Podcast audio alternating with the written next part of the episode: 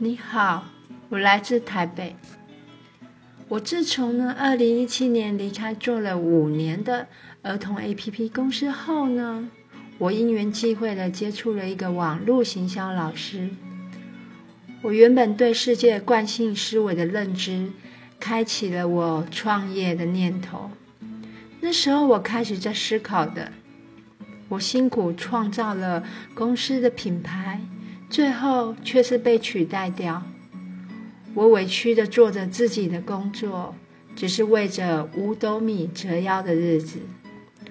后来这一路上，不断的边工作边学习新知与增进技能外，最后也因这本小规模是趋势的书，让我看了惊艳不已。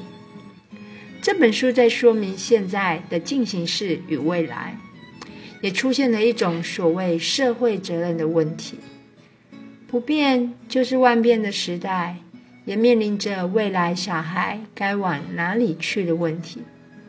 未来趋势很多种，你会选择哪一种呢？那为什么我建议你们要做自媒体的品牌呢？TikTok 就是一个很大的全球 APP 平台。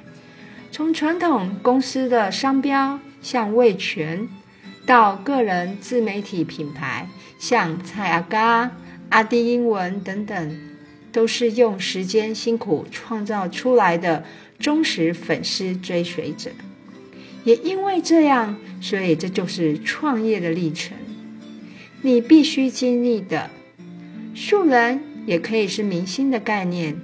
包括台港明星演员都要跟网红合作，来帮他们卖产品，这是一种业配的概念。